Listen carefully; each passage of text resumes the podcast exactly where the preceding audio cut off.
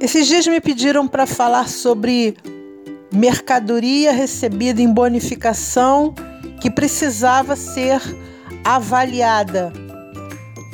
E a pergunta era: como avaliar a mercadoria recebida em bonificação? Vamos esclarecer primeiro o que é a bonificação. A bonificação é aquele tipo de negociação onde o cliente pede para o fornecedor uma quantidade maior, seja para colocar em promoção, seja porque ele compra em muita quantidade, o fornecedor faz essa concessão. Então, a grosso modo, é o oferecimento de uma quantidade maior que geralmente está ligada